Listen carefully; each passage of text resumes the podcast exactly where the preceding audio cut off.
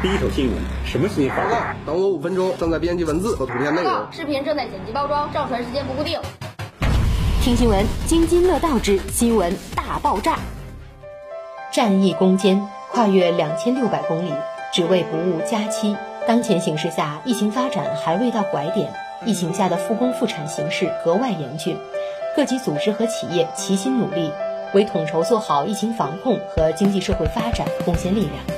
为保证复工复产的顺利进行，沈阳龙湖第一时间向相关政府部门申请，为四川广安市无法回省的工友们专门包车返工。三月二号，在沈阳市交通运输局的协助下，六台大巴专车从沈阳出发，前往四川广安市各乡镇迎接农民工返工。一百三十六名工友均无任何症状，且体温正常。经多次严格的测温登记，工友们陆续登上了返程的大巴车。经过七十二小时往返五千二百公里的日夜颠簸，三月七号下午一点，满载一百三十六名复工人员的六台大巴车顺利离沈。这次顺利的返程复工，离不开沈阳市各级政府部门及相关单位的大力支持，以及总包公司的鼎力协助。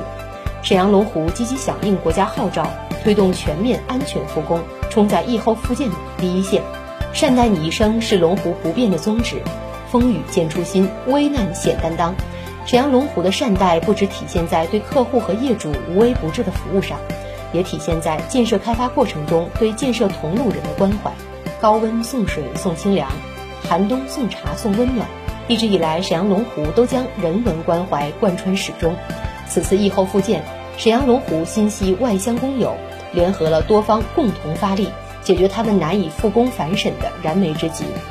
也让复工多了一丝异乡的温暖，安全有序的复工离不开科学高效的防控。从千里包车到多点体温监测，从出行前编制疫情防控工作方案，到返程后协助工友们采买口罩等防疫物资，从人员返审后安全隔离到每日上工前安全宣讲、施工区域的全面消毒，每个复工环节都做到了一丝不苟，保证安全复产。此次包车返工，为的就是尽量减少工友们在返程路上接触病毒的可能性，确保工友们能够健康安全的复工，用最安全的方式回到坚守的岗位。沈阳龙湖在这场疫情攻坚战中积极应对，争做战役复工的排头兵，共抗疫情，期待美好的未来。